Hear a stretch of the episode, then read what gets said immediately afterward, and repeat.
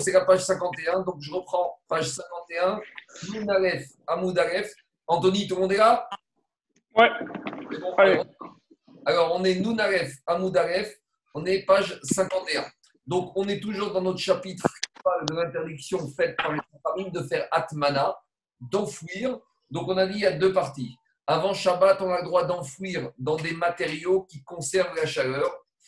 Par contre, on n'a pas le droit d'enfouir dans des matériaux qui rajoutent de la chaleur. Pourquoi? De peur qu'il va venir enfouir dans un matériau qui rajoute de la chaleur. Et la semaine prochaine, il va enfouir dans des braises, même qu'il a neutralisé, mais il y en aura toujours une petite qui sera euh, en sommeil. Et quand il va voir que sa marmite n'est pas assez chaude, il risque d'attiser les braises. Donc, à cause de ça, les familles ont interdit d'enfouir avant Shabbat dans des matériaux qui rajoutent de la chaleur. Par contre, on a le droit d'enfouir dans des matériaux qui conservent de la chaleur. Par contre, lorsque Shabbat est rentré, je n'ai rien droit de faire en matière, en matière d'enfouissement, même dans des matériaux qui ne feraient que conserver la chaleur. Donc, ça, c'est la Mishnah d'ici. Donc, qu'est-ce qu'elle dit la Mishnah? Beodium. Si maintenant, si maintenant on n'a pas enfoui avant l'entrée de Shabbat, alors c'est fini, c'est trop tard. Même pendant Shabbat, je n'aurai pas le droit d'enfouir, même dans un matériau qui ne fait que conserver la chaleur. Pourquoi? Explique Rachi ici et un peu plus bas que si maintenant pendant Shabbat je veux enfouir, j'aurai pas le droit, même dans un matériau qui conserve la chaleur. Pourquoi? Parce que quand un monsieur il va vouloir enfouir pendant Shabbat, il y a un risque qu'il va se rendre compte qu'avant d'enfouir, il va voir que sa marmite elle est froide. Donc il se dit de façon enfouir, si elle est froide, ça sert à rien. Et on a craint qu'avant d'enfouir, il va venir réchauffer sa marmite, il va la mettre sur le four ou sur le feu, et là il va transgresser Minatora. Donc pour éviter cet écueil, les Rachamim ont interdit d'enfouir, même pendant Shabbat, il y a interdiction d'enfouir. Rien n'est permis pendant Shabbat au niveau de la au niveau de l'enfouissement. Ça, c'est ça que dit la Mishnah, si je n'ai pas fait la avant l'entrée de Shabbat, je n'aurai pas le droit de faire pendant Shabbat aucune Atmana possible. Ici, juste, il faut préciser quelque chose qu'on a l'habitude de lire tous les vendredis soirs dans la Mishnah de Bamé Madrikin. Ici, il y a marqué si tu n'as pas enfoui, avant, euh, quand on était encore avant Shabbat, tu ne pourras pas faire à la nuit. Alors, qu'en est-il si je veux faire Atmana Ben Hashmashot Ben Hashmashot, c'est entre le coucher du soleil et la nuit. Alors, qu'est-ce qu'on dit tous les vendredis soirs dans Bamé Madrikin On a dit ça fait Krashecha ve ça fait Si on est Ben Hashmashot, Umearvin ve Tomnin et Achamim. On aura le droit d'enfouir une marmite dans un matériau qui ne conserve pas la chaleur, qui fait que conserver la chaleur, si je suis Ben Hashmashot. Pourquoi? Parce que comme Ben Hashmashot, entre le coucher du soleil et la sortie des étoiles, c'est une situation douteuse. Donc, c'est un doute, peut-être c'est Shabbat, peut-être c'est pas encore Shabbat. Les Chachamim n'ont pas interdit d'enfouir dans cette situation douteuse. Donc, comme c'est un interdit d'ordre rabbinique, donc les Chachamim n'ont pas mis dans l'interdiction. C'est ça qu'on dit tous les vendredis soirs. Ça fait Chashecha, ça fait Elo Vetomnin et. Donc, c'est pour ça qu'ici, il y a marqué que l'interdiction d'enfouir, c'est que Michet Terchar quand je suis après sur Shabbat et quand je suis sur déjà le Shabbat, quand je suis après la sortie des étoiles. Donc, Belash Pachot, j'aurai le droit encore d'enfouir. Je continue la Mishnah. Kisaou Venit. Alors, si maintenant j'ai enfoui, et maintenant, qu'est-ce qui s'est passé? L'enfouissement a été découvert. Donc, par exemple, j'ai enfoui en mettant une, recouvrant ma marmite avec une couverture. Donc, j'ai recouvert ma marmite avec la couverture de tous les côtés, les parois de la marmite, par en haut, par en bas, sur les côtés. Et maintenant, je reviens dans ma cuisine et je vois que la couverture, elle est tombée. Ça peut être un enfant qui est passé par là, qui l'a fait tomber, ça peut être un animal, ça peut être le vent, ça peut être tout et n'importe quoi. Alors, est-ce que j'ai le droit de remettre cette couverture Alors, ici, il y a une marcoquette entre Rachi et Tosfot. Quand est-ce que la couverture, elle a été découverte? Quand est-ce que la couverture que j'avais mise avant Shabbat, elle s'est retrouvée par terre? D'après Rashi, c'est quand elle s'est retrouvée par terre pendant Shabbat. D'après Tosfot, c'est que si elle s'est retrouvée par terre avant l'entrée de Shabbat. Alors on va lire plus la Gemara d'après Tosfot. Et dit la, Gemara, Mishnah comme ça. Kisaou venit. Si maintenant avant Shabbat, j'ai mis ma couverture. Et maintenant, elle est tombée avant Shabbat. Moutar et chasoto. J'aurai le droit de la remettre même pendant Shabbat. Pourquoi? Parce qu'à partir du moment où avant Shabbat, j'ai fait l'action d'enfouir, l'action que j'ai faite Shabbat avant d'enfouir, elle est encore activée. Donc, de la même manière qu'on verra après que pendant Shabbat, j'ai le droit d'enlever ma couverture et de remettre ma couverture, si ici, elle est tombée même avant Shabbat, et que je m'en rends compte pendant Shabbat, j'aurai le droit encore de la remettre pendant Shabbat. Mais ça, à condition qu'elle est tombée toute seule. Mais si nous dit au sol, par exemple, à 2 h de l'après-midi, vendredi, je mets ma couverture. À 4 h d'après-midi, j'enlève ma couverture. Et Shabbat rentre à 6 h. À 7 h du soir, je n'aurai pas le droit de remettre. Parce que comment je l'ai enlevé Je l'ai enlevé volontairement. Donc, si je l'ai enlevé volontairement, ça veut dire qu'en enlevant volontairement ma couverture, j'ai montré par là que je n'étais plus intéressé par cette notion de couverture. Donc, c'est pour ça qu'à quelles conditions, me dit Tosot, j'ai le droit de la remettre? Si elle est tombée toute seule ou par un coup de vent, en tout cas, je n'avais pas de volonté d'enlever. Et donc, si elle est tombée avant Shabbat, j'aurai le droit de la remettre pendant Shabbat. Pourquoi? Parce que je suis encore dans ma mon action que j'ai faite avant Shabbat où je montrais que j'étais intéressé avant Shabbat à mettre ma couverture. Maintenant, il y a juste un petit problème. Imaginons que je mets ma couverture vendredi après-midi sur ma dafina avant Shabbat. Tout va bien. Ma couverture, elle conserve la chaleur. J'ai le droit, je fais tout ce qu'il faut. Maintenant, j'arrive Shabbat matin dans la cuisine, je fais mon café, et je me rends compte que la couverture, elle est tombée. Alors, si vous lisez la Mishnah Pshat, on aurait le droit de la remettre. Maintenant, on se pose une question. Mais quand est-ce qu'elle est tombée? Parce que si elle est tombée depuis hier soir, ma marmite, elle est froide. Si elle est froide, peut-être que quand je vais voir remettre ma couverture, je vais voir qu'elle est froide et je vais peut-être être tenté de réchauffer ma dafina sur du feu. Et donc, je reviens à tout problème qu'on voulait éviter. Donc, c'est marrant que Tosot ici n'a pas précisé quel laps de temps s'est écoulé entre le moment où la couverture est tombée et au moment où je me suis rendu compte qu'elle est tombée. Et Tosot, il n'a rien dit du tout. D'après Tosot, que le laps de temps entre le moment où la couverture est tombée et je m'en suis rendu compte, qu'il soit de 10 minutes ou qu'il soit de toute la nuit ou de 12 heures, ça change rien. Alors, par rapport à ça, le Meiri et le Ran, eux, ils ont compris que, à quelles conditions j'ai le droit de remettre ma couverture si le laps de temps entre le moment où la couverture est tombée et je m'en suis rendu compte, si le laps de temps est, est tout petit. Si maintenant il est suffisamment important pour que ma marmite se refroidisse, là, je n'aurai pas le droit de remettre ma couverture pendant Shabbat parce que je me retrouve avec le même risque que je vienne à réchauffer ma couverture. Ça, c'est l'opinion du Meiri et du Ran, qui sont des Rishonim. Et maintenant, ce qui est le plus intéressant, c'est quand qu'on regarde le Aruch, le Aruch, il a ramené le din de la Mishnah ici, qu'on a le droit de remettre le couvercle pendant Shabbat, et il ne mentionne aucune limitation de temps. Ça veut dire que pour le Aruch, même si entre le moment où la couverture est tombée et le moment où je me suis rendu compte, on va dire par exemple le cas que j'ai donné, si toute la nuit qui s'est écoulée, pour le Shulchan j'aurais le droit de remettre. Et combien même ma marmite serait froide. Et ça, c'est un peu étonnant. Pourquoi? Parce que si ma marmite est froide, on peut avoir le risque que monsieur, avant de remettre sa couverture, il va vouloir la réchauffer. Mais en tout cas, si le Shulchan Aruch a dit, c'est qu'il a dit, on peut se fier au Shulchan Aruch. Une façon d'expliquer le Shulchan Aruch, c'est de dire à partir du moment où monsieur a mis la couverture avant Shabbat, même s'il y a un laps de temps important entre le moment où elle est tombée et où il s'est rendu compte, comme il a mis avant Shabbat, ça prouve qu'il est conscient et on ne craint pas qu'il va risquer d'arriver à réchauffer sa marmite, même s'il la trouve froide, avant de mettre sa couverture. Voilà quand même possède le amour. Donc s'il va autoriser, il va autoriser, mais c'est quand même intéressant de remarquer qu'il n'a pas, il n'a pas à marquer un signe de temps. Ça, c'est la logique de Tosfot. Maintenant, il y a une autre logique du Sefer Ateruma qui dit que la Mishnah parle dans un cas ou si la couverture elle est tombée pendant Shabbat. Et ça, c'est la logique de Rashi. Quand est-ce que la Mishnah m'a autorisé à remettre la couverture qui est tombée d'elle-même? C'est uniquement si la couverture elle est tombée pendant Shabbat. Car d'après le Sefer Atoma qui explique Rashi, si la couverture serait tombée avant Shabbat, alors là, je n'aurais pas le droit de la remettre pendant Shabbat parce que ça serait une nouvelle atmana. Ce serait comme si je commence un nouvel acte d'atmana, d'enfouissement pendant Shabbat on a dit que pendant Shabbat, je n'ai pas le droit d'enfouir. Donc, bien, il y a une marquette entre Rashi et Tosfot, comme souvent ici dans ces pages qu'on étudie, comment comprendre la Mishnah. Donc, deux façons de comprendre différemment le Pshat de la Mishnah. Je continue.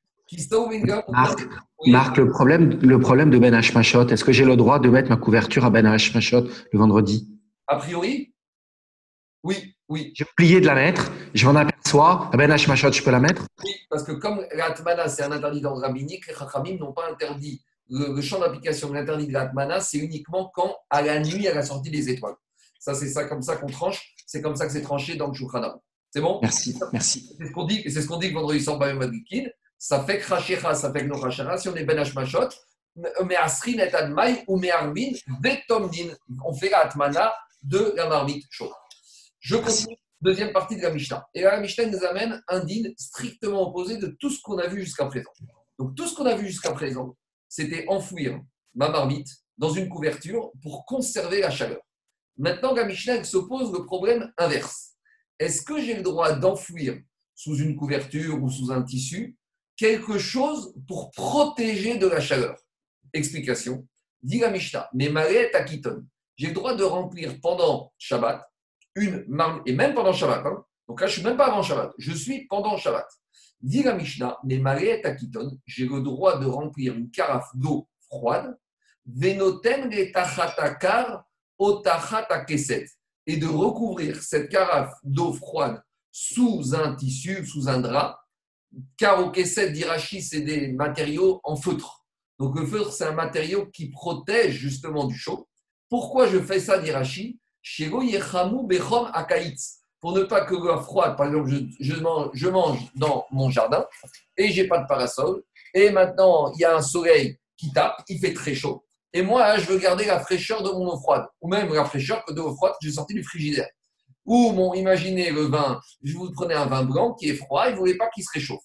Alors, dit Rashi, en expliquant à Mishnah, j'aurais le droit de recouvrir ma carafe d'eau froide, ma bouteille de vin glacé, d'un euh, couvercle, d'une couverture en feutre ou dans un autre matériau qui protège, qui isole, pour justement pas que le chaud, le soleil va réchauffer mon eau qui est froide. Donc, vous voyez, c'est exactement le contraire de tout ce qu'on a vu.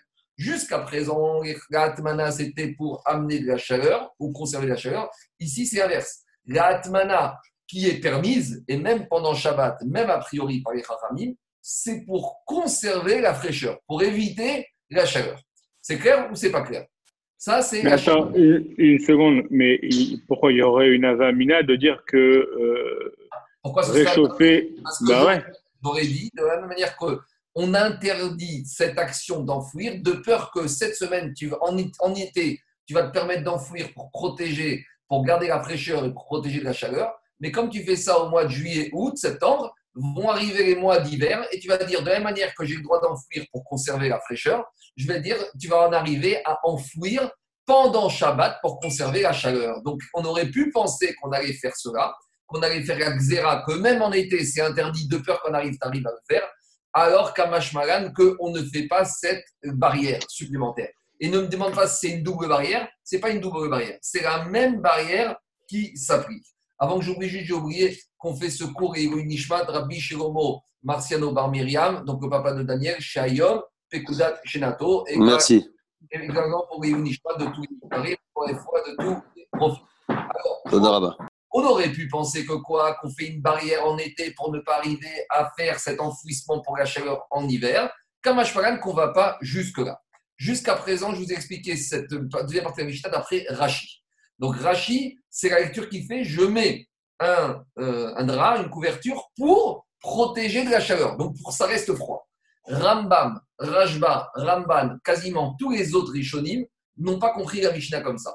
Et eux, ils expliquent à Mishnah que, non, ici, je mets la couverture sur l'eau froide, pas pour protéger de la chaleur, pour donner un peu de chaleur. Par exemple, il y a des matériaux qui permettent d'atténuer la fraîcheur. Donc pour Ramban, ici, c'est quoi que la Mishnah a autorisé J'ai le droit de remplir ma bouteille d'eau avec de l'eau froide. Et des fois, elle est tellement froide, ou par exemple, elle été glacée au congélateur. Et je veux, je veux enlever cette froideur, cette extrême froideur je veux la réchauffer un tout petit peu.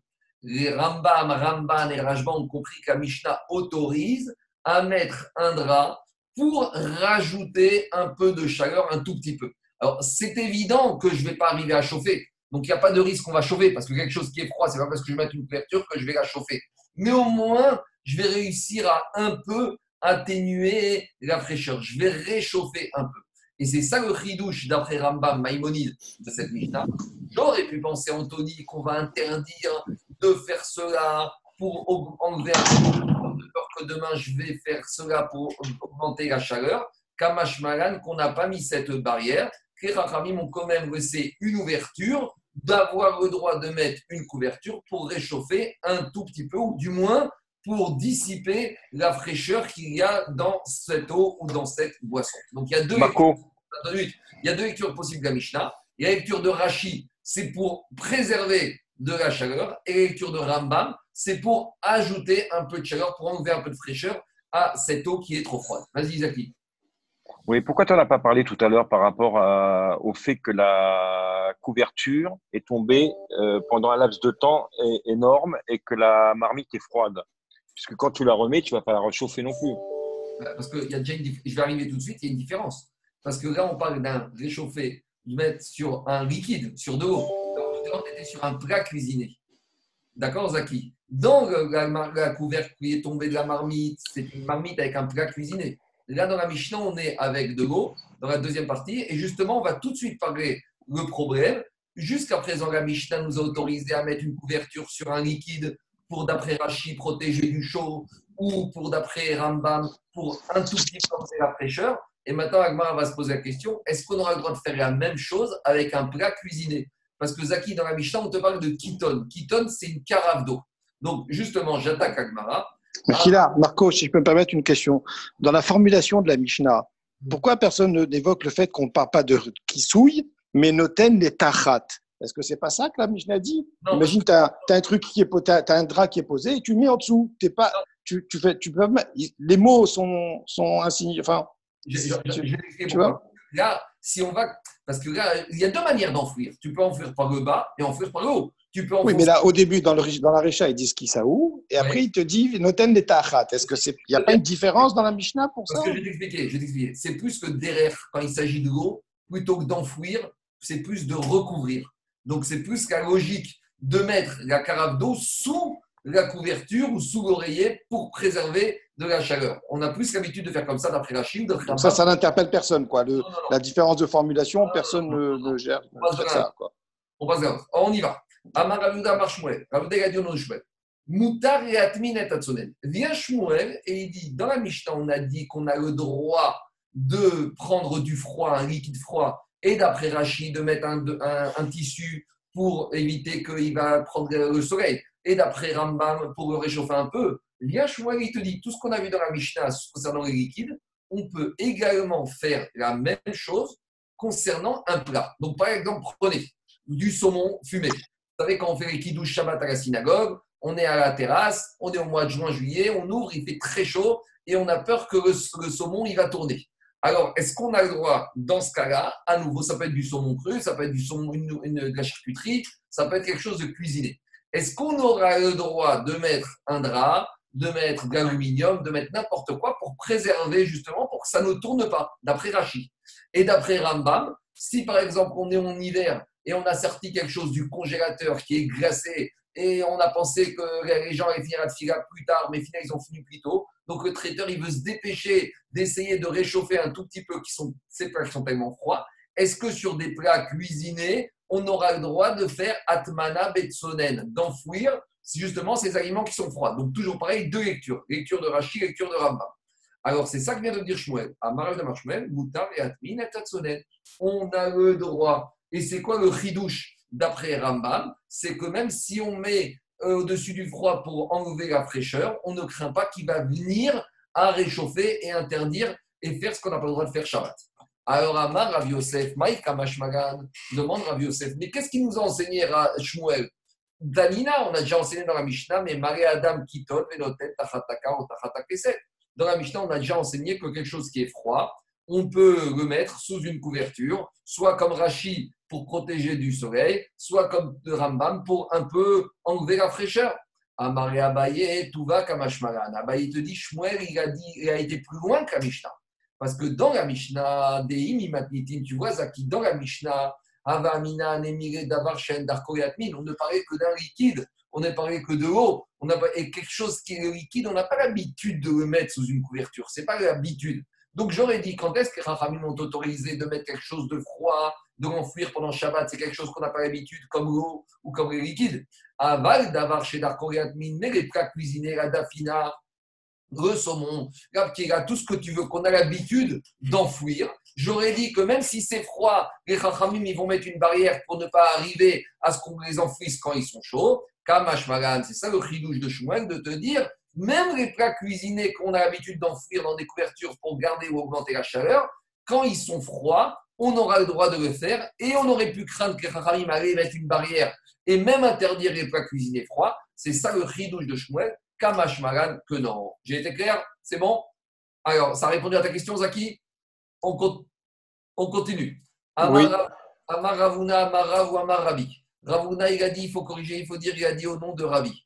Assour et Atmin et Alors vient un Rabi et il dit non, les plats cuisinés, on n'a pas le droit froid, même pendant Shabbat, on n'a pas le droit de les enfouir.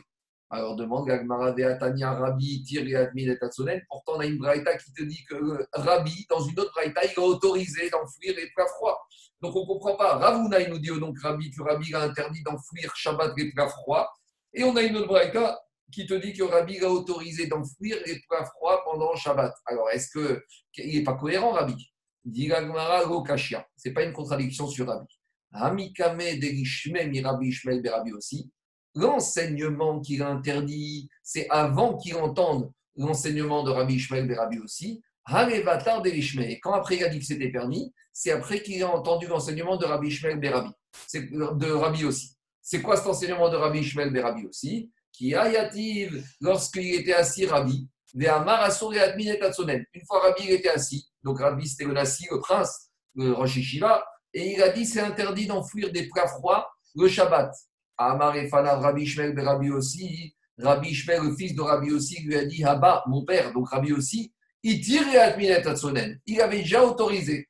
Alors Amar Kvar Orazaken. Quand Rabbi, il a entendu du fils de Rabbi aussi, que Rabbi aussi, le père, avait déjà autorisé, il a dit si Rabbi aussi, le Zaken, il a autorisé, alors je change d'avis, parce que Rabbi, il savait que même si Rabbi était le Nassi, le chef, le président, le, le, il avait compris que Rabbi aussi était plus grand que lui dans, entre guillemets, la perception du Hémet à Torah. Et donc, si Rabbi aussi a autorisé, alors il faut autoriser. Donc, Rabbi, il n'a pas eu peur, il n'a pas été orgueilleux de changer son avis. C'est vrai qu'avant, il interdisait. Mais comme maintenant, il a entendu que Rabbi aussi a autorisé, alors il a changé d'avis et il a autorisé. Et c'est ça que dit Agmara, Marav Papa. Papa, il a dit Regarde comment ces géants de Torah, ils s'apprécient l'un et l'autre. Chez Igu, Rabbi aussi Kayam, quand Rabbi aussi était vivant,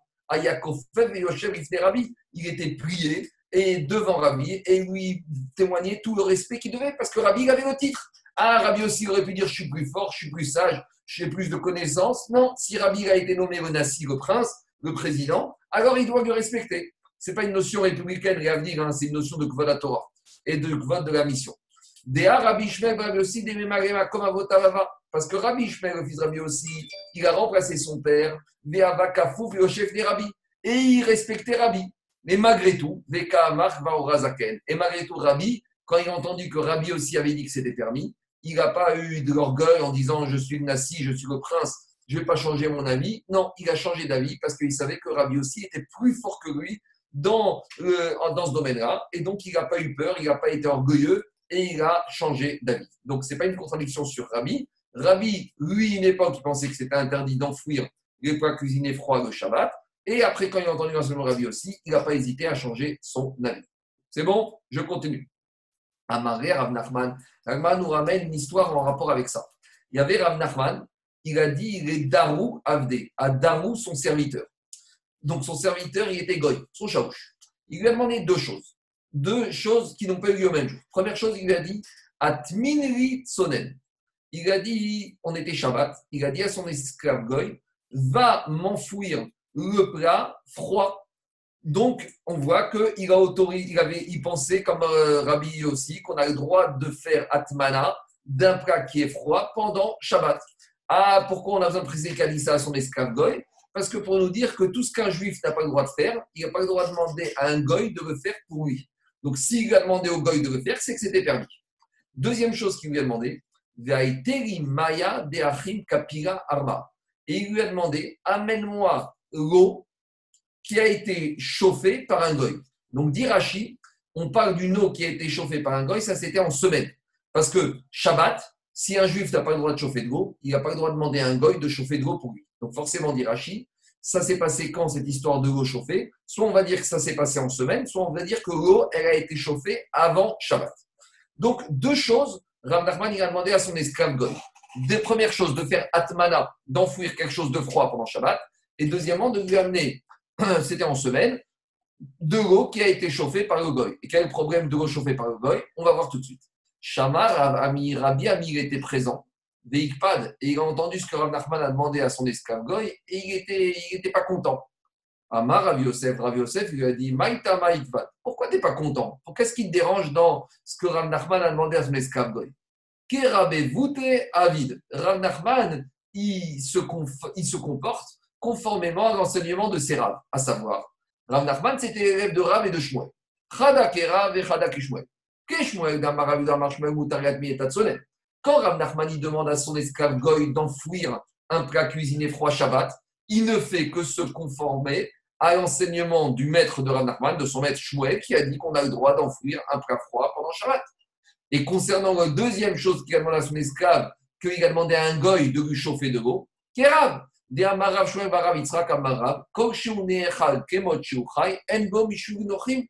On sait que les Chachamim, dans Vodazara, là-bas, à la page 36, elle nous dit que les ils ont institué qu'on n'a pas le droit, un juif n'a pas le droit de consommer un aliment qui a été cuisiné par un goy.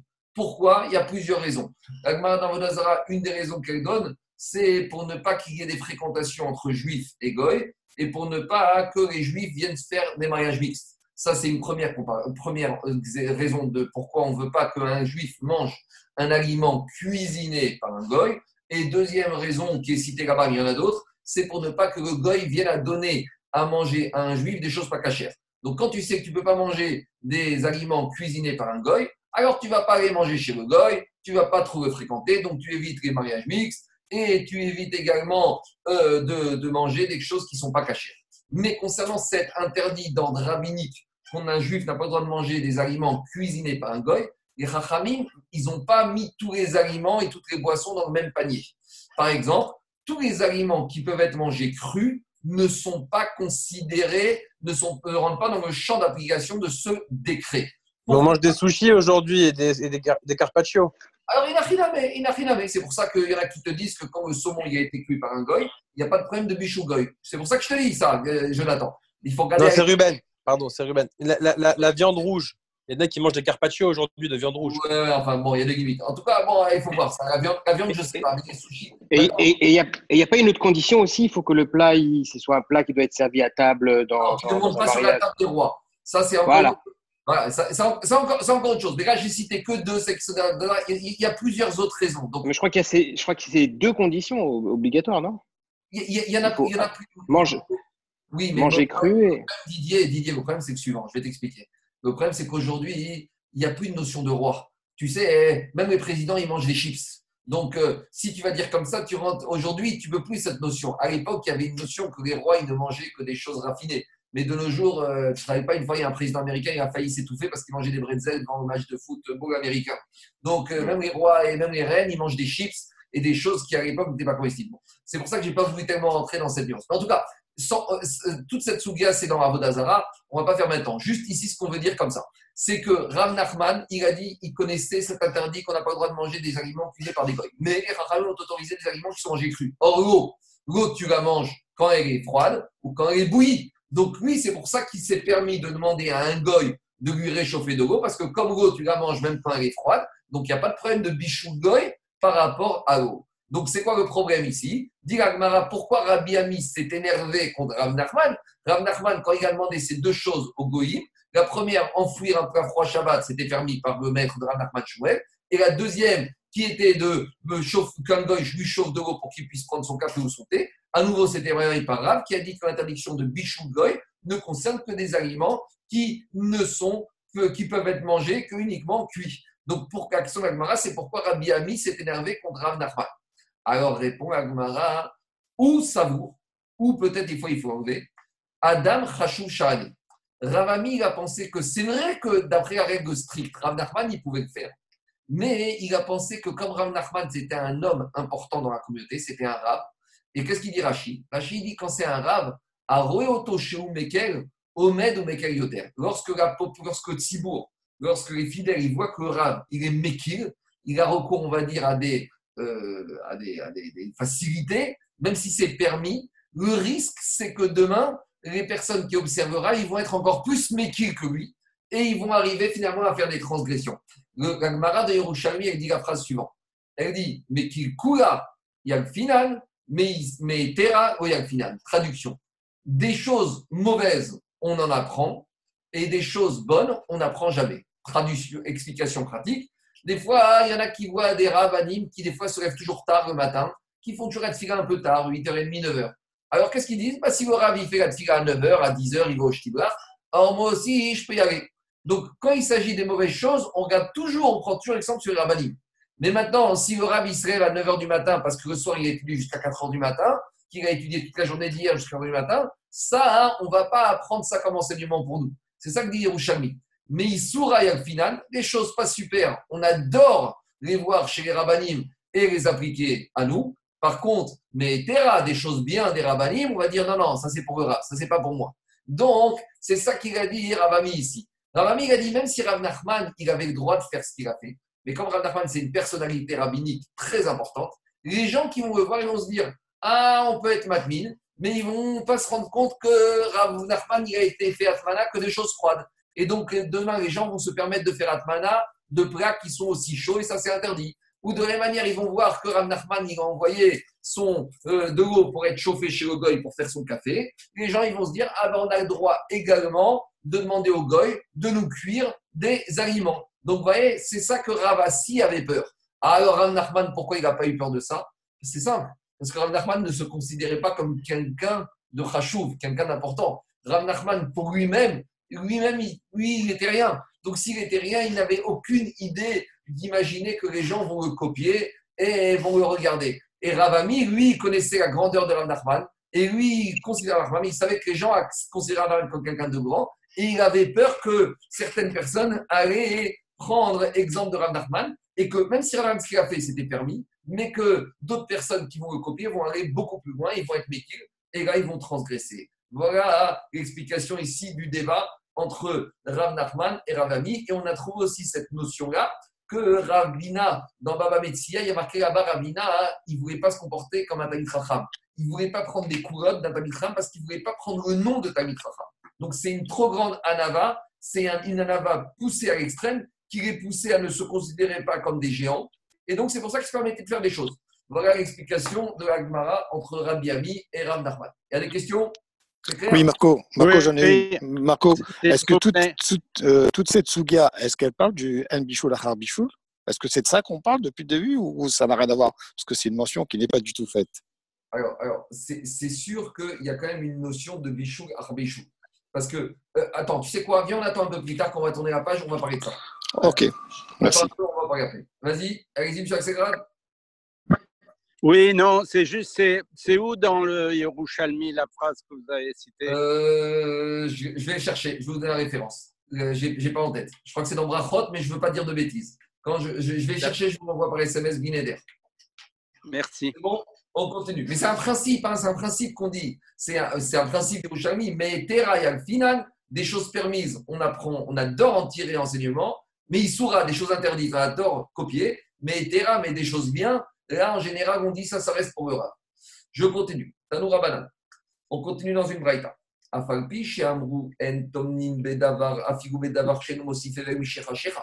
Donc qu'est-ce qu'on a dit? On a dit que Shabbat, on n'a pas le droit de faire Atmana. Si on a commencé avant Shabbat, on a le droit, à condition qu'on fasse Atmana dans un, avec un matériau qui ne rajoute pas de la chaleur. Et maintenant, dit si on a fait avant Shabbat, Atmana, Nagid avant Shabbat, j'ai mis ma j'ai mis ma couverture. Est-ce Shabbat, j'ai le droit de rajouter un deuxième matériau qui ne rajoute pas de la chaleur Alors, dis Abraïta, bien qu'on a dit que quand Shabbat a commencé, je n'ai pas le droit de mettre une couverture dessus, même si elle ne rajoute pas de la chaleur. Par contre, Imbal et Osif Mosif, si avant Shabbat, j'ai fait ce qu'il fallait dans les règles de l'art. C'est-à-dire qu'avant Shabbat, j'ai recouvert ma marmite de Dafina avec une couverture qui conserve la chaleur.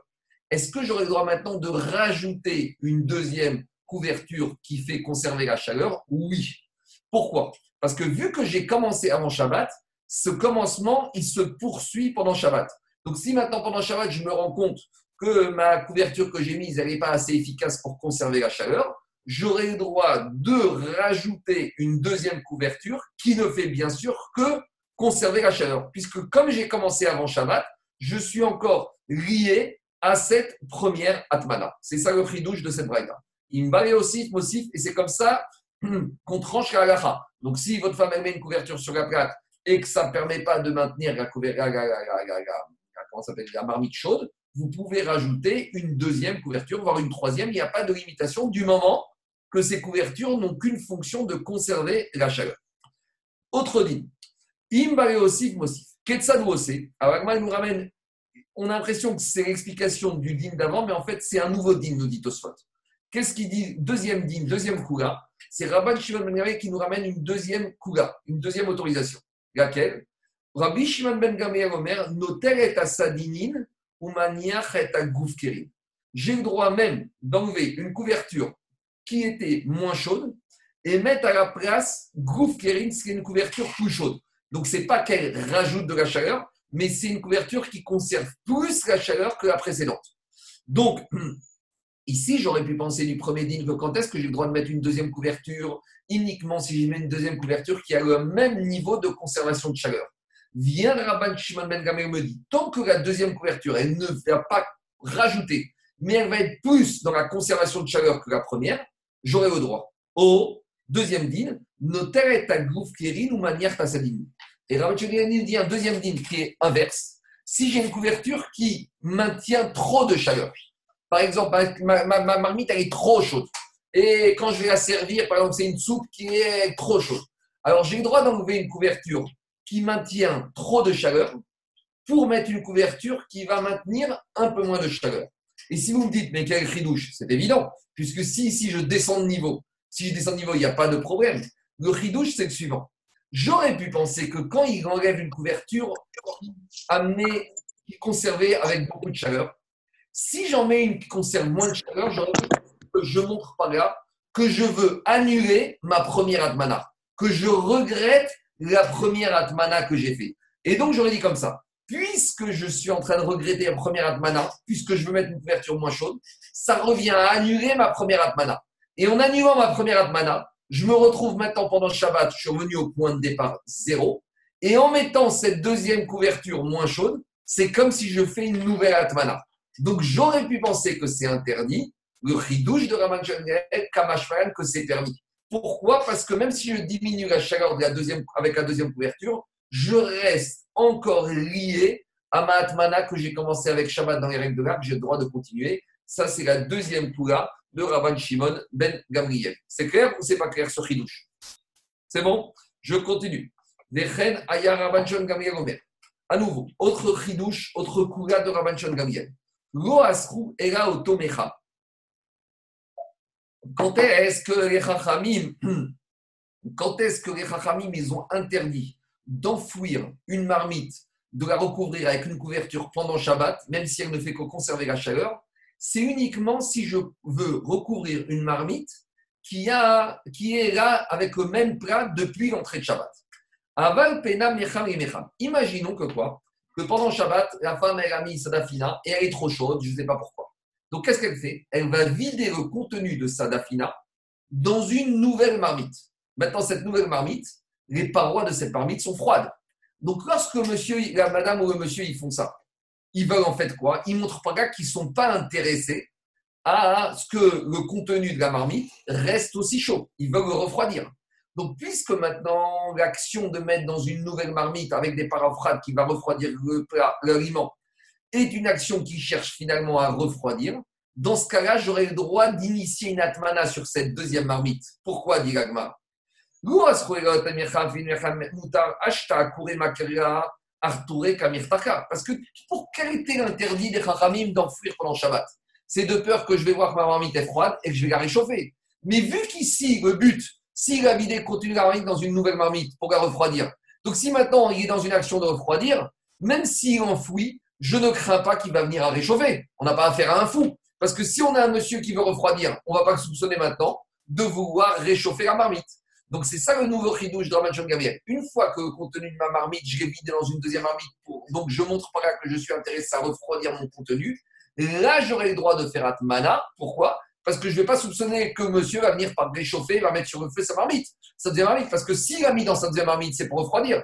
Donc je ne vais pas soupçonner que c'est un fou et qu'il va venir maintenant la mettre sur le feu pour réchauffer. C'est pour ça que dit Raman Gabriel, à courir Kamekiaga, il cherche à refroidir, est-ce que tu vas le soupçonner de vouloir réchauffer? Non. C'est bon? Marco, Marco juste, une, juste une question. Là, tu parles de, comment s'appelle, de, de, la casserole qui a servi pour cuire. C'est ça ou pas? La casserole, ma dafina, je la prépare vendredi avant Shabbat. Ma, marmite, de dafina, ma dafina est dedans, elle est chaude avant Shabbat. Je l'enlève du feu. J'enlève du feu, je la mets sur la plaque. Vendredi soir, je, avant Shabbat, je mets ma couverture qui conserve la chaleur. Tout va bien. Shabbat midi arrive, la femme, elle voit qu'elle est bouillante, la dafina, et que les mhm. gens, ils ont faim, et qu'elle va leur servir, mhm. et que ça va être tellement chaud que personne ne va manger. Donc, qu'est-ce qu'elle fait? Elle calcule qu'ils vont arriver dans un quart d'heure, qui sera encore trop chaud. Donc, elle vide le contenu de la première marmite dans une deuxième marmite qui est défroide, qui sort du placard. Et là, on aura le droit, malgré tout, d'initier une atmana dans avec une couverture pendant Shabbat sur cette deuxième marmite. Pourquoi? Alors, pourquoi? Parce que si le monsieur y met la dame Shabbat midi dans une marmite froide, c'est qu'il veut refroidir. Donc, tu ne vas pas lui soupçonner qu'une fois qu'il a fait ça, il va prendre cette deuxième amite et qu'il va venir par un Toute le tam de la xéra de Hatmana pendant Shabbat tombe à l'eau. D'accord. Mais, mais, si je fais cette action avant Shabbat, est-ce que j'aurai le droit d'enfuir pendant Shabbat sans avoir pensé à enfuir, sans avoir rien, rien du tout? Je ne sais pas. Je ne sais pas. Je ne veux pas te répondre. Parce que c'est ça le problème. Est-ce que, est que le problème se pose si c'est le fait de la casserole où, dont, où, tu as cuit ton, euh, ton manger ou alors, c'est. Euh... Attends, j'entends, j'entends. Écoute, laisse-moi réfléchir, je, te, je, t'appelle cet après-midi. Laisse-moi regarder et réfléchir. Je continue. Maintenant, Agmarel nous ramène encore des cas qu'on a vus précédemment et qu'on répète. Taman, Vekissa, Bedavaranital, Beshabat. Donc ici, il y a deux choses. Donc explique comme il faut dire comme ça. Quand on parle ici dans cet enseignement de Taman, c'est Afeatmana, c'est tout ce qui entoure la marmite dans laquelle on enfouit. Donc par exemple, on enfouit dans une boîte qui est capitonné avec du coton ou de la laine qui conserve la chaleur. Mais des et il a mis sur la marmite qu'il a mis dans la boîte un couvercle. Alors ici, on mélange les problèmes de Atmana et de Moukse. Il y a quatre cas. Taman. Il a enfoui dans un matériau qui n'est pas Moukse et il a mis un couvercle qui n'est pas Moukse. Donc par exemple, il a enfoui dans du matériau qui n'est pas Moukse, comme on avait vu par exemple du coton, et il a mis un couvercle, une couverture tout va bien. Alors ça, au deuxième cas, Taman Bedavar Shenonital, il a dans un matériau qui est mouktsé, par exemple le moukhin qu'on a dit qu'il est précieux, donc ça, il enfoui dedans. Vekissa Bedavar Amital, mais il recouvre sa marmite avec un couvercle qui, lui, de la couverture qui n'est pas mouktsé. Shabbat. Donc, pendant Shabbat, qu'est-ce qu'il pourra faire? Arezono, tel ou marzir, il pourra soulever son couvercle qui n'est pas mouktsé, prendre la marmite et la remettre dedans. Pourquoi? Parce que dans le deuxième cas où le contenant ou le, le, était mouktsé, il n'a pas déplacé. Donc il n'y a pas de problème. Par contre, troisième et quatrième cas, Taman vekissa bedevar shabbat. Non seulement il a enfoui dans un matériau qui est mouktsé, et il a recouvert avec un couvert qui est mouktsé. Ou chez Taman benivar et Quatrième cas, il a enfoui dans un matériau qui n'est pas mouktsé, vekissa bedavar Mais il a mis un couvert qui cette fois est mouxé. Donc là, il a un problème. Parce que maintenant, sa marmite, il a un couvercle qui est mouxé. Donc comment il va faire pour déplacer? Alors, dit il y a une possibilité. Imaya Megure Mitsato. Si au milieu du couvercle, il y a un trou, ou s'il y a une partie de la marmite qui n'est pas couverte, alors noter ou marzir. Là, il pourra soulever la marmite au niveau de l'endroit qui n'est pas mouxé. Veimrav, et sinon, Eno noter ou marzir. Si maintenant sa marmite est recouverte avec un couvercle qui est mouktsé, c'est un matériau qui est très précieux. Là, c'est mort. Pendant tout Shabbat, il devra regarder sa marmite et il ne pourra pas la soulever parce que comme il y a du mouktsé, et donc par conséquent, ici, c'est pas 6 et sourd, c'est un problème pendant tout Shabbat. Il ne pourra pas toucher à sa marmite pendant tout le Shabbat. Le mouktsé, il a été très loin. Donc, il faut faire attention avec quoi on va recouvrir sa marmite parce que si tu recouvres quelque chose qui est Mouktsé, là tu rentreras dans un problème de pouvoir prendre ta marmite pendant Shabbat. Je continue. Rabbi Ouda Omer, Neoret, Pistan, Dakar et Ça, c'est, on revient à la Mishnah. On avait dit, qu'en est-il de la poudre de lin? Et on avait dit que Rabbi Ouda, il faisait une distinction entre la poudre de lin qui est fine et de la poudre de lin qui est épaisse. Est-ce que c'est un matériau qui rajoute de la chaleur ou qui conserve de la chaleur? Rabbi Ouda Omer, Neoret, Pistan, la poudre de lin d'Aka qui est fine, Areik et c'est comme les déchets, ça rajoute de la chaleur, donc on n'aura pas le droit d'enfouir dedans pendant, avant Shabbat. Autre dîne. Alors là, on, revient à un dîne de cuisson, mais il faut juste comprendre que ce dîne a été ramené ici. Vous allez voir pourquoi.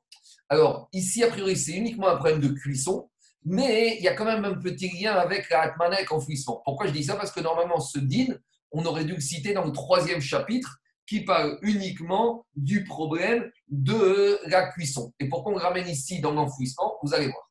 Alors, c'est quoi ce dit On en a déjà parlé, mais on revient. Manichim mecham al mecham. Donc, mecham, c'est une bouilloire d'irachi qui est en nérochette, en cuivre, en métal.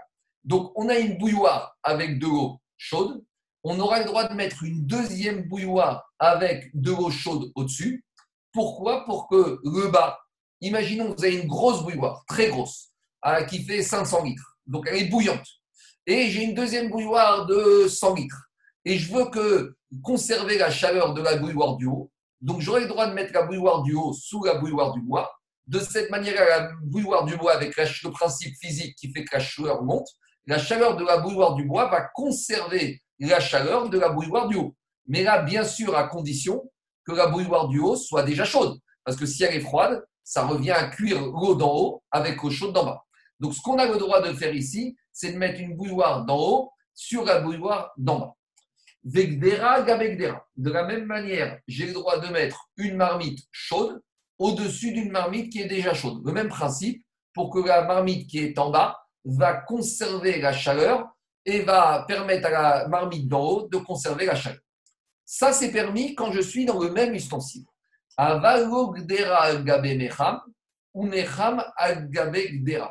Mais je n'aurai pas le droit de mettre une bouilloire en métal sur une marmite en argile ou inversement une marmite en argile sur une bouilloire en métal. Pourquoi? Parce que comme j'ai affaire à deux matériaux différents, explique Rashi, ça peut laisser penser, c'est juste une zéra, ça peut laisser penser que je fais un acte de cuisson Shabbat. C'est pour ça que les Chachamim ont interdit. Par contre, Vetar et Pia Bebatsek. Là, on revient à autre chose, au problème du joint du couvercle. Vous savez que de nos jours, par exemple, vous prenez les cocottes minutes, dans le couvercle de la cocotte minute, il y a un joint. Donc, s'il y a un joint, ça permet de rendre la marmite hermétique. Maintenant, le problème à l'époque, et même encore des fois de nos jours, quand vous mettez les couvercles sur les casseroles, des fois le joint il est plus là, ou des fois le couvercle est tellement tombé qu'il s'est déformé, et donc quand on met au couvercle sur la marmite, il y a des ouvertures et donc ce n'est pas totalement hermétique. Alors, comment faire pour rendre hermétique au couvercle C'est de mettre une espèce de pâte tout autour du couvercle. Donc, est-ce que j'ai le droit de mettre de la pâte sur le couvercle pour servir comme un joint isolant pour permettre de rendre totalement hermétique la marmite? Qu'est-ce qu'elle dit, l'Agmara Tar et pia debatsek. J'ai le droit de prendre une pâte et d'enduire le couvercle pour servir de joint. Quel aurait été le problème? C'est que quand je vais enduire cette pâte, je vais, il y a un risque que je fais un travail de mémarrer, de lisser. Alors le ridouche ici, c'est que je ne crains pas de lisser. Par contre, si je mets de la cire, de la chava, là j'ai un problème de lisser. Mais la pâte, c'est pas quelque chose que je peux rendre lisse. Elle reste suffisamment euh, gros, gluante pour ne pas transgresser l'interdiction de lisser.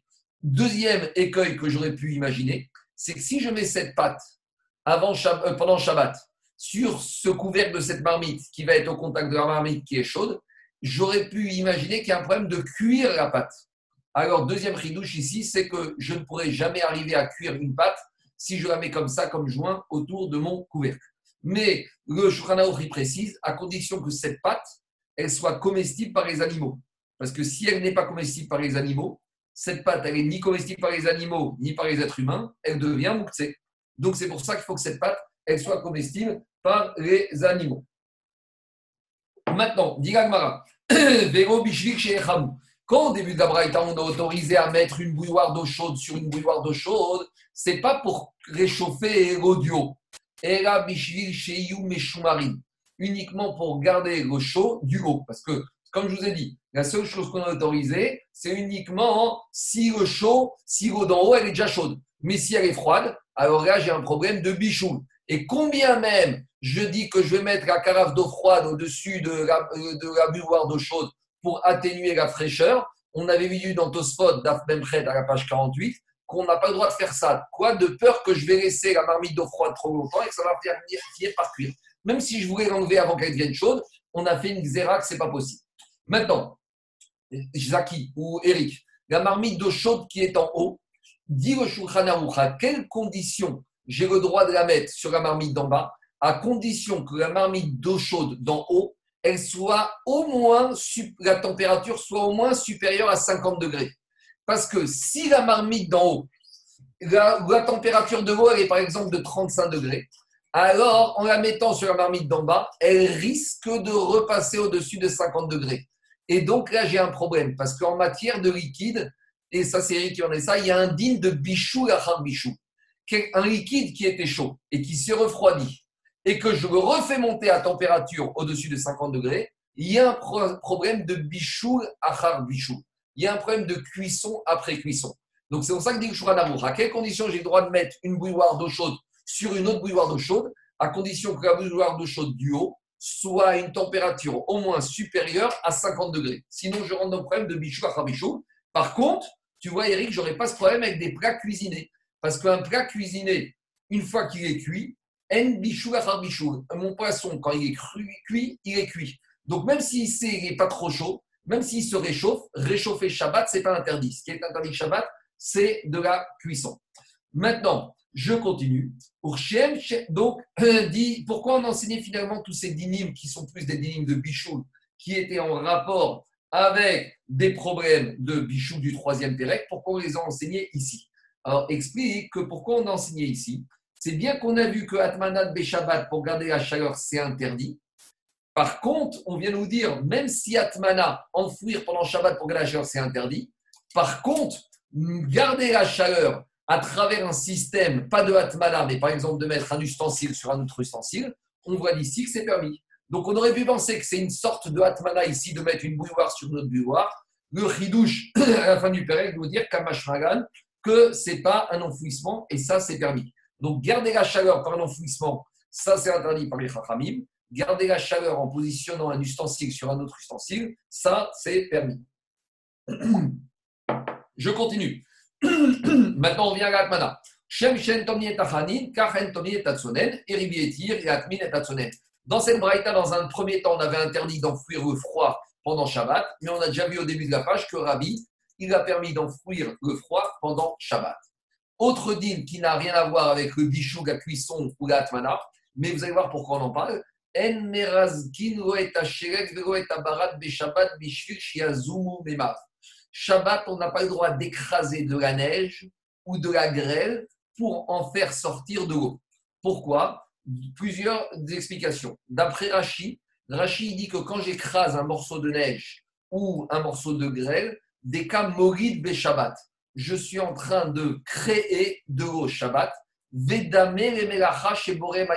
c'est une sorte de travail au Shabbat qu'on n'a pas le droit de créer quelque chose. Donc, d'après Rashi, c'est un problème que quand j'écrase un morceau de neige ou un morceau de grêle, je suis en train de faire une melacha qui s'appelle boré, créer quelque chose. Et donc, je n'ai pas le droit de le faire. Ça, c'est Rashi. Les autres, Rishonim m'expliquent que ici, c'est un problème, c'est une xéra. C'est quoi xéra Shema Isrot et Zetim On verra plus loin que parmi les travaux interdits, il y a un travail de presser des fruits pour recueillir les jus. Ce travail s'appelle Srita et c'est un dérivé de la melacha de Dash. Dans les récoltes, il y a une melacha qui s'appelle battre. D'abord, séparer le grain de l'épi. Et donc, un des dérivés de Dash, c'est des de, de pas des de presser. Et Minatora, c'est interdit de presser des olives et de presser des raisins. Et donc, il y en a qui disent que ici, pourquoi on a interdit de, euh, de, presser, de ramollir, de, casser le morceau de neige ou le morceau de grêle c'est un dérivé. Si j'autorise à faire ça, demain, je vais venir par presser des olives et des raisins. Et ça, c'est un souvenir Torah. Donc, c'est une sorte de barrière que les Chachamim ont fait. Par contre, on utilise bien des glaçons. On utilise bien des glaçons. On n'est pas tout Qu'est-ce qu'il y a on utilise, bien des glaçons, Shabbat. Attends, euh. attends une ligne, Didier. Didier, juste laisse-moi finir, tu vas voir. une autre chose, une chose. Oui, Zaki. Il n'y avait pas un problème de rove par rapport à l'aliment? Si le, le, le rove euh, était de presser, on n'avait pas le droit de le. Non, je vais t'expliquer. On a le droit de presser des raisins et des citrons sur l'aliment. Mais on n'a pas le droit de presser des raisins et des olives pour en faire du jus. Donc, il a ici, il a raison, Zaki. On verra plus loin. Par rapport, par rapport à un rove On a le droit de presser un citron sur un saumon Shabbat. Mais ce qu'on n'a pas le droit de presser le citron et le raisin, c'est pour en faire du jus de citron ou du jus de raisin? Et ici, la xéra, c'est par rapport à ça. Maintenant, Didier, on va répondre à ta question. Dit la aval noten ou Mais on a le droit de prendre un morceau de un glaçon, ou de prendre un morceau de neige, ou de prendre de la grêle, et de le mettre dans un verre, ou dans une marmite. Et pourquoi on ne craint pas que tu vas transgresser Shabbat? Explique Rachid Didier que ici, Rachid dit Parce que toi, tu fais rien. Tu mets le glaçon dans l'eau et de lui-même, le glaçon, il va fondre. Donc voilà la différence. Quand tu fais avec tes mains, tu fais une sorte d'action c'est toi qui crée l'eau. Tandis que quand tu mets le glaçon dans le verre, là, tu ne fais rien. Avant de répondre aux questions, il y a deux petites remarques. Rachid donne quelque chose de très étonnant. En plus, il était vigneron, Rachid. Il dit qu'on a le droit de mettre le glaçon dans le verre de vin. Donc, euh, bon, en France, vous mettez un glaçon dans un verre de vin rouge. Je crois que c'est une hérésie. C'est Kimata Vodazara. Mais Rachid, il a dit qu'on peut mettre un glaçon dans un vin, dans le vin, et le glaçon, il va fondre et il va se mettre dans le vin. Alors, il y en a qui veulent dire par là que pourquoi Rachid a parlé du vin? Est-ce que ça voudrait dire que mettre un glaçon dans de l'eau, c'est interdit? C'est, quand même étonnant que Rachid ait parlé du vin. En tout cas, voilà ce qu'il a dit Rachid. Et donc, il dit comme ça que c'est ça qu'on a le droit de faire, et c'est comme ça qu'on tranche dans le Shulchan. Et le chidouche ici, c'est que même être un glaçon dans un plat, parce qu'il est marqué qu'on a le droit de mettre un glaçon non seulement dans un verre, mais également dans un plat. C'est-à-dire que dans un plat, il y aurait des aliments et tu aurais besoin de rajouter de l'eau pour mettre de la sauce, je ne sais pas pour pas qu'il brûle le plat, et que maintenant, tu n'as pas d'eau, tu n'as qu'un glaçon ou un morceau de neige, tu pourrais, mais à condition que le plat ne soit pas chaud. Parce que si le plat il est trop chaud, là, tu vas faire la cuisson du glaçon que tu vas mettre dans le plat. Donc, si tu, quand on te dit que tu as le droit de mettre un glaçon dans un plat, c'est un plat dont la température est inférieure à Yad Deadbo, donc c'est pas Kirichon ou je sais pas Kichini, je dis n'importe quoi, mais en tout cas, c'est suffisamment tiède pour ne pas que le plat puisse arriver à cuire l'eau qui va découler de ce gazon quand il va fondre. Maintenant, j'écoute les questions. Qu'est-ce qu'il en est, qu'est-ce qu'il, en est de faire des glaçons? Ah, là, c'est un problème de bonnet. On verra ça plus tard, Zaki, dans les fragments. C'est un problème de construction. Est-ce que c'est un problème Est-ce qu'on a signé ça? Eh, On verra ça plus tard. Moi, j'ai, trois, trois choses, s'il vous plaît. Oui. Euh, euh, dans l'ordre euh, antichronologique. Euh, le glaçon dans le vin, c'est, ça se discute. Donc, euh, Rachid, il a eu raison. mais deuxièmement, il y a un truc que je n'ai pas compris. C'est qu'on n'a pas le droit, par exemple, le Shabbat, de faire du jus de citron pour le boire. Oui. Mais presser un citron pour le mettre sur le, sur le saumon, c'est comme si on mettait du jus de citron. Donc là, il y, a, une contradiction. D'accord. Vous attendez, vous attendez quelques, quelques jours, quelques semaines, on va y arriver. D'accord. Et, la, troisième question, c'est, euh, vous avez dit, on n'a pas le droit, euh, euh, il faut que ce soit à plus de 50 degrés. Alors, ma question, comme je n'ai pas le texte et puis mon hébreu n'est pas ce qu'il devrait être, c'est quel est le terme exact qui a été employé parce qu'ils n'ont pas mis 50 degrés dans la Mishnah? Non, la Mishnah, elle parle La Mishnah, elle parle le, le doigt. Quand vous le mettez dans un liquide, quand il est tellement chaud, vous retirez tout de suite le doigt. D'accord. Voilà, utilise la main de Yad, la main Soredet beau. Vous la retirez quand vous mettez dans un liquide à cette température. À peu près, ça, j'ai dit 50 degrés, maintenant c'est peut-être 55, c'est peut-être 40. Non, c'est 60, mais c'est pas grave, mais j'ai compris. Merci. Je continue. Juste Tosfot, Tosfot ramène ici un din, dit Tosfot, le dernier Tosfot du Pérec, En Meraskin Goet Abarad, Mikan De là, on voit qu'il faut faire attention. Chez vous, ou Barad Shabbat. Donc, si vous êtes à la montagne Shabbat, il ne faut pas se laver les mains dans de la neige ou dans de la grêle. Il dit, Tosot, il dit pas que c'est assourd. Il dit, il faut faire attention. Pourquoi? Parce que en me lavant les mains, même si je veux pas le faire, des dit c'est un. Des IFchar chez Kabaran. C'est inévitable que si je me lave les mains dans de la neige ou dans des grelons, même si j'ai pas la cavana de les fondre ou de faire sortir l'eau, et que je dirais comme Rabbi Shimon d'avoir chez Mitkarim tranche Kazak, c'est pas un sourd, mais c'est psychréché. Alors dit au sod, bo tavo alav. Tout ce qui fera attention à ça aura droit à une. Alors je ne vais pas m'allonger parce qu'on n'a pas trop le temps, il faut qu'on termine le DAF, mais sachez que de ce Tosfot, c'est toute la discussion par rapport au fait est-ce qu'on a le droit d'utiliser un savon solide pendant Shabbat? Est-ce que j'ai le droit d'utiliser pour me laver les mains au savon un savon solide oui ou non? Donc, il y en a qui veulent apprendre ce Tosfot qu'il faut éviter d'utiliser un savon solide. déjà parce que je suis en train de créer comme ça un liquide comme pour l'histoire des glaçons. Et deuxièmement, il y en a qui disent aussi qu'il y a un problème de mémarec, de glisser et d'aplanir. Mais on viendra un peu plus tard. Mais en tout cas, toute la discussion tourne autour de ce tosfot. C'est pas compliqué de nos jours d'utiliser un savon liquide pour se laver les mains. C'est tellement plus simple. Maintenant, si on a connu savon solide, est-ce qu'on a gros pas? Il faut regarder les post en détail. En tout cas, ça sort, toute la discussion, elle revient à ce Tosot. Je continue. Donc, Marc, juste, une précision pour voir si j'ai bien compris. Euh, euh, j'ai la, la DAF, elle est sur la plata. Ouais. Tu de l'eau dedans pendant Shabbat? Tu, peux mettre de l'eau dedans pendant Shabbat? Elle est, Donc, elle est cuite, je la mets sur ma plata. Et pendant Shabbat, euh, je vois que pendant la nuit, je me réveille le matin, elle, a, elle, est très noire. Je peux rajouter de l'eau dans la DAF? Alors, non, tu ne peux rajouter que de l'eau du boiler, que de l'eau du kumkum. Pourquoi? D'accord, mais le principe, je peux mettre de l'eau. Oui, tu peux mettre de l'eau. ce que je te dis, c'est pas d'après tout le monde, ça c'est un sac de Rabbi Shalom Messas. Donc euh, moi, je ne parle pas mon nom, c'est Rabbi Shalom. Il y en a qui vont dire qu'on n'a pas le droit, mais Rabbi Shalom Messas, je pense qu'on peut s'appuyer sur lui. Il a autorisé de mettre de l'eau du boiler, parce que l'eau du boiler, même si. Il a la même température. Mais j'ai déjà dit l'autre jour qu'il y en a pour éviter ça, qu'est-ce qu'ils font? Ils mettent dans la DAF avant Shabbat un petit sachet plastique, tu vois, comme quand on met le riz, le blé dedans. Ce sachet plastique, ils mettent de l'eau dedans et ils remettent ce sachet plastique avec de l'eau dans la DAF. Et comme ça, si la femme elle voit qu'il n'y a pas assez d'eau, elle va rajouter de l'eau, qu'est-ce qu'elle fait? Elle fait un petit trou dans le sachet plastique, elle ouvre le sachet, parce que comme le sachet il est dans de l'eau qui a cuit dans la marmite de DAF, donc c'est la même température, donc il n'y a plus de problème. Ça, c'est, on va dire, si tu veux être d'après toutes les chitotes, tu, tu, tu fais ça. Mais encore une fois, Rabbi Shimon ça s'il va autoriser, donc moi, ça me suffit pour autoriser, pour faire ça. Une fois que j'ai servi mon plat à tout le monde, je peux le remettre sur la plata? Euh, S'il y, a une majorité de solides, oui. D'accord, merci. si c'est une soupe de DAF, non. Mais si c'est euh, une DAF avec 80% euh, de, de, pommes de terre, de riz et que le liquide est en minorité, il n'y a pas de problème. C'est bon? Non, mais parfois, chez les enfants, ils, sortent de table tant qu'ils reviennent. alors, il vaut mieux éviter. Dans ce cas, il vaut mieux dire à la femme n'enlève pas la DAF de la plaque, reste là et tu sers direct. Tu prends de la DAF, tu mets dans le plat. oui, je parlais, je, parlais, pour autre chose que de la DAF. Mais... Oui, d'accord, mais c'est même vrai, parce qu'il y en a qui, même si on dit qu'il n'y a pas de bichou après bichou, parce que une fois que ton, même n'importe quoi, tu prends de la viande, une fois qu'elle est cuite, elle est cuite, même si tu remets. Ah oui. Alors, si c'est un plat en sauce, la sauce qui s'est refroidie, ça peut recuire. Mais si c'est un plat qui est 80% c'est du solide, il n'y a pas de risque mais malgré tout, on n'aime pas parce que ça peut être laissé penser que tu fais un acte de cuisson. Même si c'est l'action, c'est Mirze qui me vachait. Même si la plaque, c'est pas une notion, mais il vaut mieux éviter. Il vaut mieux dire à la femme, laisse en général, les traiteurs, ils font ça. Qu'est-ce qu'ils font? Ils laissent les plaques, quand il y a des chambres ou que les, traiteurs connaissent, ils laissent la DAF. nous, tu sais, sondage cliché, des fois, on resserre la DAF.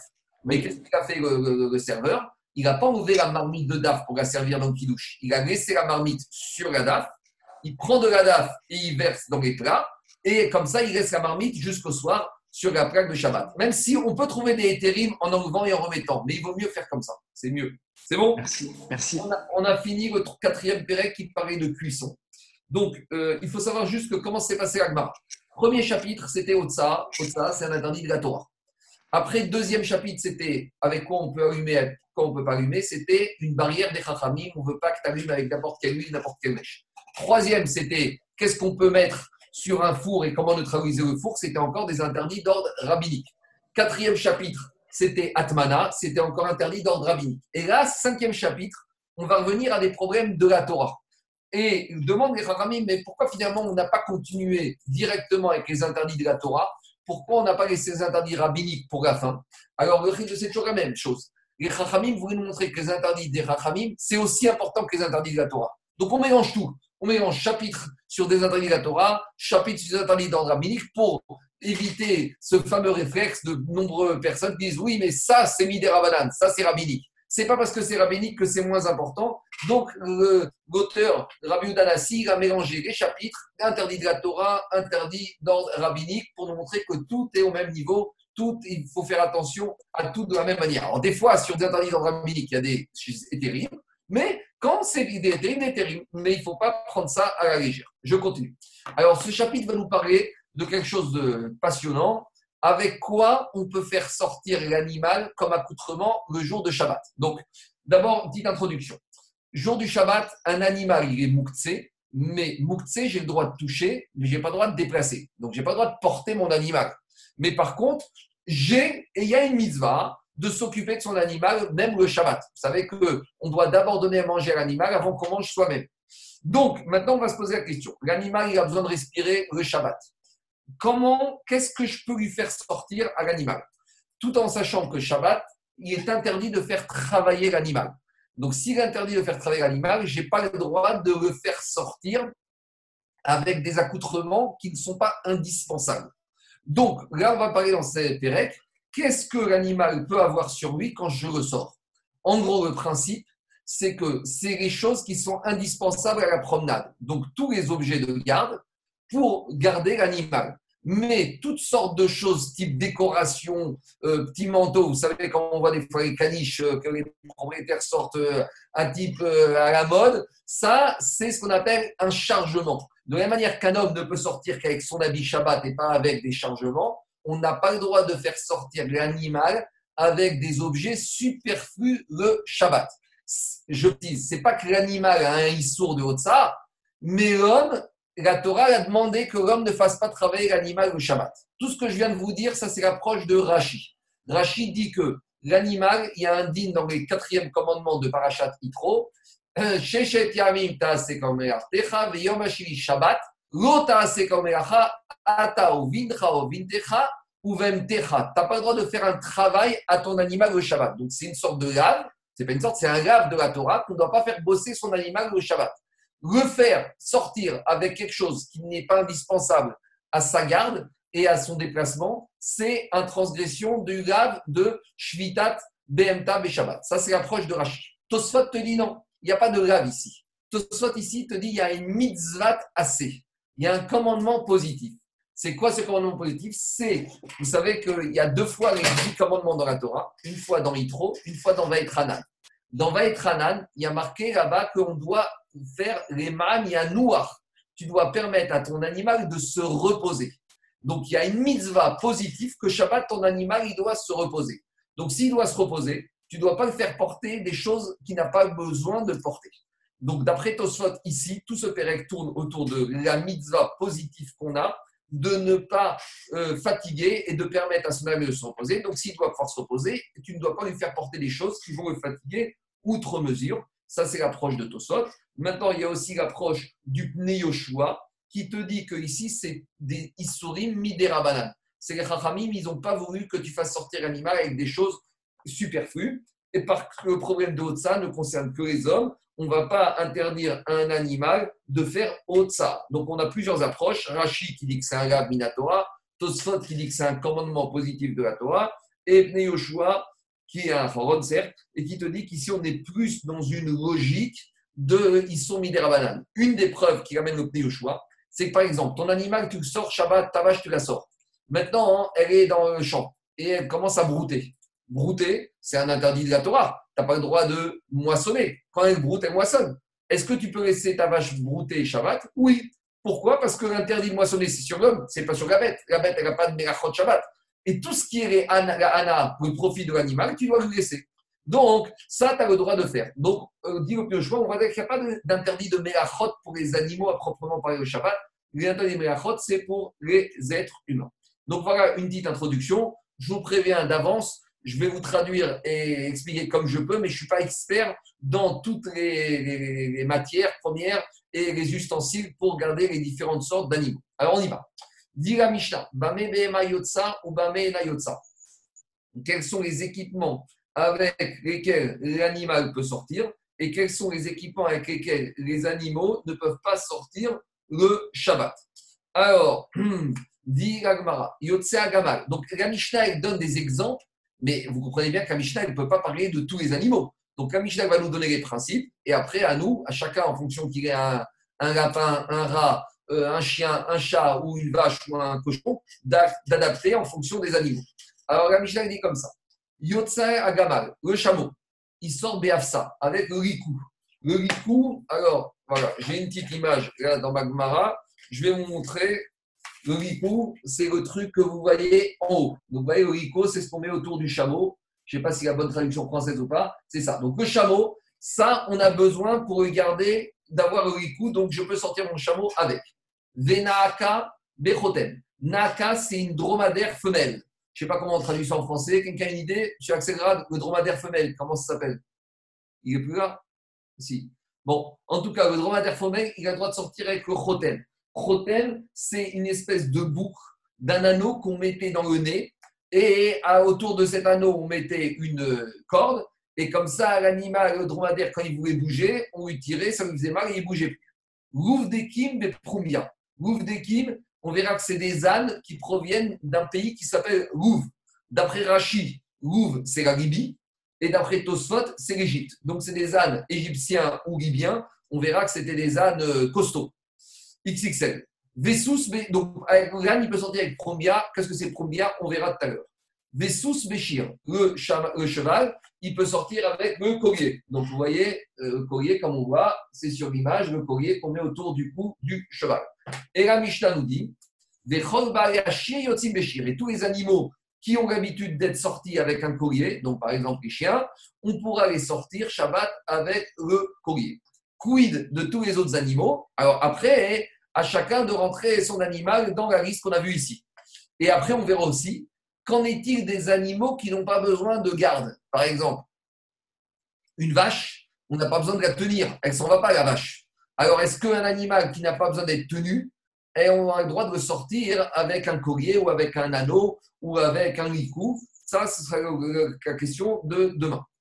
Après, on te dit comme ça. Venim Shachin Béchir, non seulement tu peux les sortir, ces animaux qui ont besoin d'un collier, et tu peux les tirer par la laisse que tu vas mettre avec autour de ce collier. Quelques ichot de Touma, d'impureté. Si maintenant ce collier, cette bague, cet anneau, c'est des ustensiles. Donc, qui dit ustensile dit que ça peut recevoir l'impureté. Imaginons que ce collier ou cet anneau était dans la maison, il y avait un mort. Donc maintenant, ce collier, cet anneau, cette corde sont des ustensiles qui ont contracté tout mettre l'impureté du mort. Donc il faut les purifier. Comment on purifie les ustensiles qui ont contracté l'impureté du mort? De la même manière qu'on purifie les êtres humains. À savoir, on a besoin de migver ou d'aller dans une source d'eau ou dans la mer ou dans le migvé, et on a besoin de l'aspersion des cendres de la vache rousse. Donc maintenant, on aurait pu penser que pour purifier cet anneau, ce ricou, cette corde qui ont contracté la pureté du mort, il faut que les enlever de l'animal, il faut les emmener au migvé ou dans la mer et leur faire hasard. Le chidouche de la Mishnah dit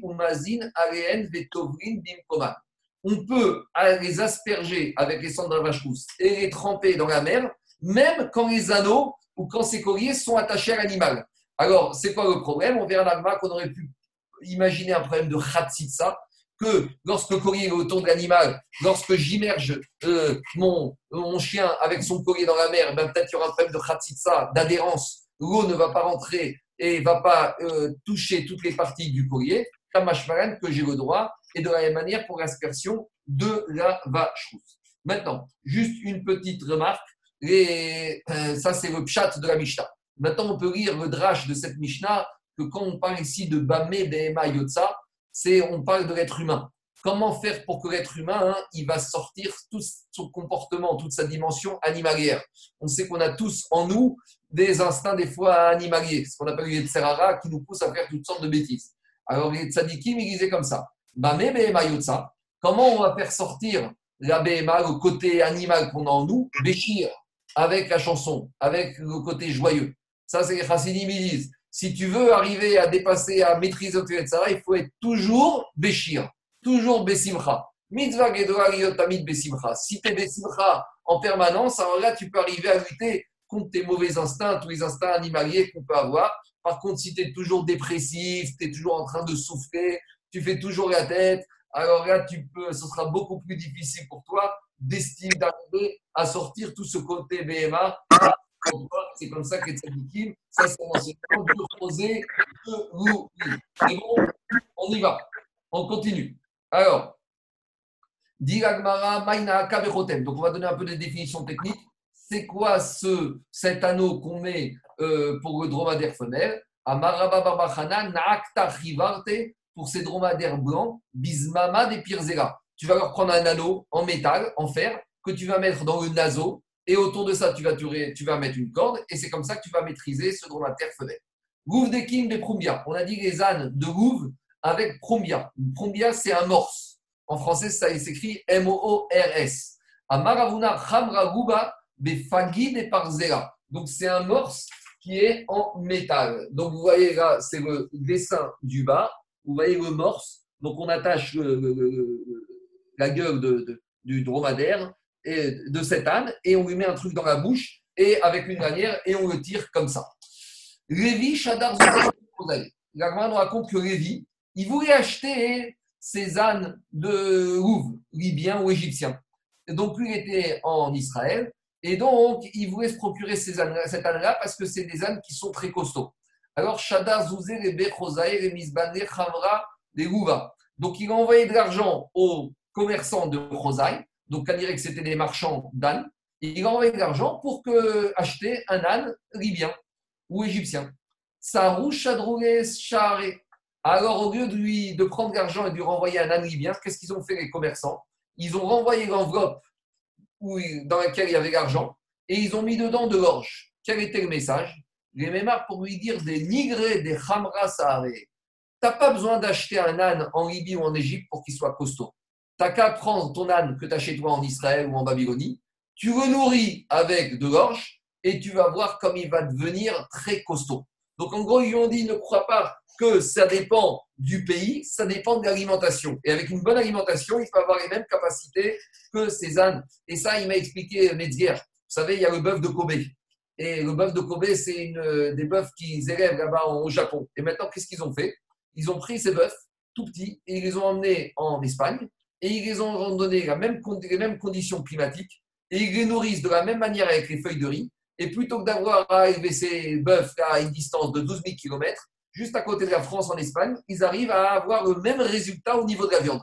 Donc ça rejoint, c'est ce que les Gagmara connaissaient, qu'une alimentation spécifique est bonne et des conditions où il n'y a pas trop de pollution peuvent arriver à, tu peux arriver au même résultat même si tu n'élèves pas les animaux dans le pays d'origine. Je continue. Amaravouda Marshmel, Markifin Gifne Rabbi Shelzou Maintenant, on a une, les, élèves ont demandé la question à Rabbi. Qu'en est-il si j'ai inversé. Donc, par exemple, le chameau, je lui ai mis l'anneau et euh, l'âne, je lui ai mis le licou. Est-ce que ça passe ou pas? Est-ce que j'ai le droit de sortir avec mon âne qui a le licou et est-ce que j'ai le droit de sortir avec mon chameau qui a l'anneau? Est-ce que c'est un objet de garde? Ou est-ce que c'est considéré comme une charge et est-ce que c'est j'ai le droit de sortir avec Shabbat? Alors, dis si tu veux sortir le dromadaire avec le licou, ça c'est sûr que c'est interdit. Pourquoi?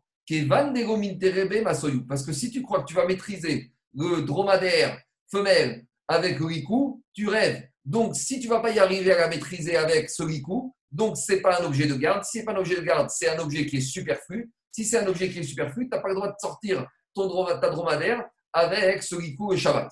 Par contre, Kiti quand est-ce que tu peux te poser la question? Gamal Bechatam si tu sors ton chameau avec l'anneau. Parce que l'anneau, c'est mieux que le ricou.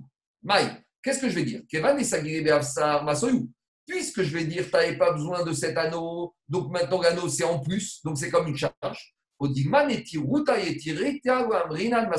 Ou peut-être je vais dire, c'est vrai, que le, c'est vrai que le chameau, je peux le sortir avec un ricou. Mais si j'ai mis quelque chose de mieux, alors c'est ça que sur Mara, netiruta yetirta. Si je fait quelque chose qui est mieux encore. Est-ce que ça s'appelle une charge ou ça passe? Donc, par exemple, un exemple, un chien, j'ai besoin d'une petite laisse.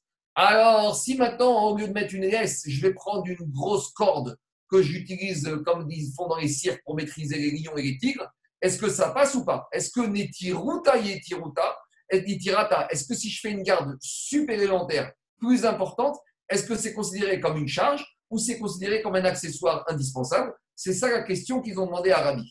Amar Rabbi Ishmael Rabbi aussi, Alors il a rapporté l'enseignement de Rabbi aussi. Qu'est-ce qu'il a dit Rabbi aussi Il y a quatre types d'animaux qui sortent avec un rikou. C'est quoi ces animaux? Alors il y en a quatre. Asous, le cheval, Péred, c'est au mulet, Gamal, le chameau, et Chamogan. Donc, si on dit que le chameau, il sort avec le ricou, ça veut dire que le chameau ne peut sortir qu'avec le ricou. Et si tu lui mets un anneau, c'est trop. Si c'est trop, c'est déjà une charge. Si c'est une charge, tu n'as pas le droit de sortir avec Shabbat. Dit non, cette braïta, elle est venue au contraire t'exclure le dromadaire, la dromadaire femelle. Pour te dire que dromadaire femelle, tu n'as pas le droit de la faire sortir avec le. Parce que comme le ça ne sert à rien avec la dromadaire femelle, si ça ne sert à rien, c'est une charge. Si c'est une charge, tu ne peux pas sortir avec. Donc on n'a pas de preuve. Est-ce que si tu fais quelque chose de plus, est-ce que tu vas au-delà de l'indispensable Est-ce que c'est une charge ou c'est permis? Les Dans une braïta, on te dit que dekim et le chameau, il peut sortir aussi avec le ricou, dekim aussi. Et Agma te dit qu'Etanae, finalement, cette histoire de mettre un ustensile plus que ce qui était nécessaire, est-ce que c'est une charge ou est-ce que c'est euh, permis Ça fait l'objet d'une marquette Tanaïm. Et on a vu cette marquette Tanaïm, Gabraïta, il dit comme ça En chaya yotza besoger. Une bête sauvage. Alors, de quelle bête sauvage on parle ici On verra plus tard. Mais en tout cas, Gabraïta dit une bête sauvage, tu ne peux pas la faire sortir besoger. Soger, c'est une espèce de corde. Par contre, Hanania Omer yotza besoger ou bechol davar mishtamer. Ça, Tanakama, il te dit que la bête sauvage, elle ne peut pas sortir avec Soger avec une corde. Et Hanania, il te dit non, même la bête sauvage, elle peut sortir avec une corde, Shabbat, et avec n'importe quelle chose qui permet de la garder. Alors demande la Gemara Askinan, de quelle bête sauvage on parle ici? Si on parle d'une grande bête sauvage, comme dit Rashi, comme un ours, Mi Sager et Soger, est-ce que tu crois qu'un ours, tu vas le maîtriser avec une corde? Donc forcément, on parle d'une petite bête sauvage. Dit Rashi, c'est quoi la petite bête sauvage? Rashi donne l'exemple Nemaya Vechouda, une taupe ou une belette. Alors il te dit, mais une taupe ou une belette, Sager et est-ce que tu crois que tu as besoin d'une corde pour maîtriser une belette? C'est évident, donc quel est le chidouche? En fait, on parle ici de quoi? On parle d'un chat. Explique Rashi, le chat, il n'a même pas besoin d'être gardé comme une belette. Parce que le chat, ça, quand il est, ça y est, il est domestiqué, il n'a pas envie de s'enfuir. Et alors la question, c'est la suivante. Lorsque j'ai un chat à la maison Shabbat, Tanakama Sara, Tanakama de la Braïta, il pense qu'il va des sagere bemitna be'alma, masoyu. Puisque un petit un chat, tu peux le tenir avec une petite laisse. Donc si tu sors avec une corde, c'est déjà un chargement. Et Savar et il te dit, c'est vrai que le chat, tu peux sortir avec une laisse. Mais malgré tout, même si tu sors avec une corde, c'est mieux, c'est pas grave. Donc on voit que c'est une marcoquette entre Tanakama et Chachamim. Est-ce qu'un objet de garde qui est au-dessus de la norme, est-ce que ça s'appelle une charge ou ça s'appelle un objet de garde? Ça s'appelle encore un objet de garde d'après Khadania. Et on verra, nous dit l'Agmara, Amaravuna Bachabichia Marshmuel, Alacha ke Hanania.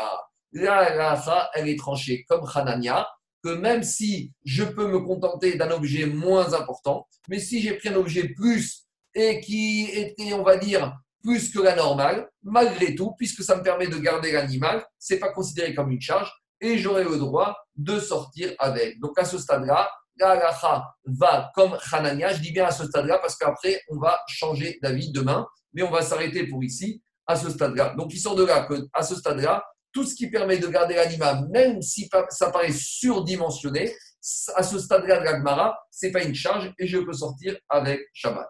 Voilà. Il y a des questions? Il y a des questions? Ça n'attire personne, les animaux. Quoi? Les animaux, ça n'attire personne ou quoi? Bonne journée, Marco, et à tout le monde. Il y a une question qui se pose. Pourquoi on a commencé avec les animaux et le sixième Pérec, ça va être la question avec quoi la femme Avec la, la femme peut sortir Shabbat. Est-ce que les animaux passent avant les femmes? Non, Chazvé Shalom.